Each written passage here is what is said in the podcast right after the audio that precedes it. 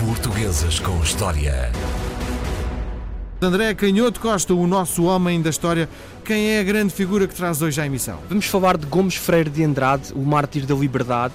eh, uma figura muito conhecida eh, do século XIX português que esteve ligada à conspiração de 1817. O Gomes Freire de Andrade é um, um homem que nasce em 1757 em Viena. Ele era filho do embaixador português em Viena e de uma condessa e baronesa da Boémia, que era uh, familiar da, da, segunda mulher do Marquês de Pombal. E, portanto, o Gomes Freire de Andrade nasce na aristocracia portuguesa e vai, ainda por cima, beneficiar da educação, da cultura, uh, do luxo da corte vienense, onde irá residir uh, até aos 24 anos, absorvendo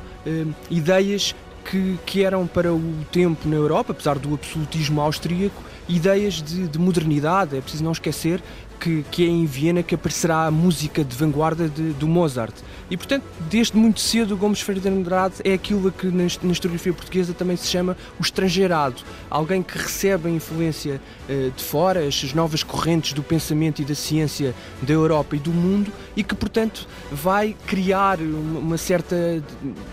resistência àquilo que era a decadência portuguesa absolutista eh, neste início do século XIX.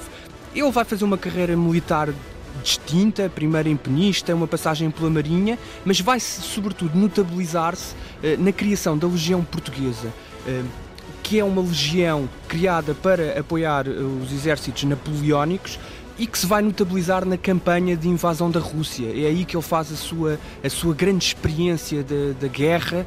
é aí também que ele ganha uma certa consciência. Uh, de, das desigualdades políticas, porque é nesse convívio com os soldados portugueses e com o exército francês e com as condições extraordinariamente difíceis dessa, dessa campanha eh, no inverno russo que se vão aprofundar algo, eh, que se vai aprofundar a consciência eh, de que a Europa e o mundo viviam um período de transformação e que as massas anónimas tinham um papel eh, muito importante a desempenhar nos sistemas políticos. Ele já tinha estado associado à criação do Grande Oriente Lusitano em 1802, à implantação mais formal, mais organizada da maçonaria em Portugal, e portanto é, é depois da, da chegada dessa campanha da Rússia com, com a Legião Portuguesa ao lado das tropas napoleónicas em 1813 que o Gomes Freire de Andrade eh, vai ganhar fama, até junto das populações, como um, um militar de prestígio, mas um militar inquieto, um militar que defende novas ideias para a, a política, para a organização do poder, para as condições de vida das populações e, portanto, vai ganhar esta fama de, de homem revolucionário, de homem inquieto, de homem defensor de um novo sistema político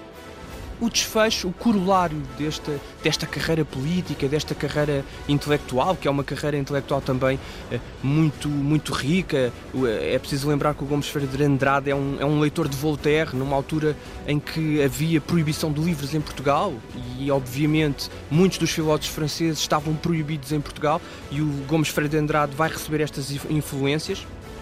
E, portanto,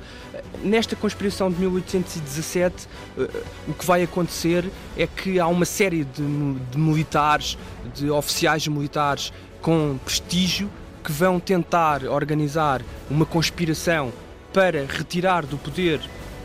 eh, o, eh, o Lord Beresford, que era no fundo o oficial inglês que era o responsável pelo governo. Relembremos que, entretanto, o, Dom João VI tinha partido para o Brasil e, portanto, havia esta, este quase vazio de poder no reino. E, portanto, com este distanciamento e também com as grandes nações da Europa eh,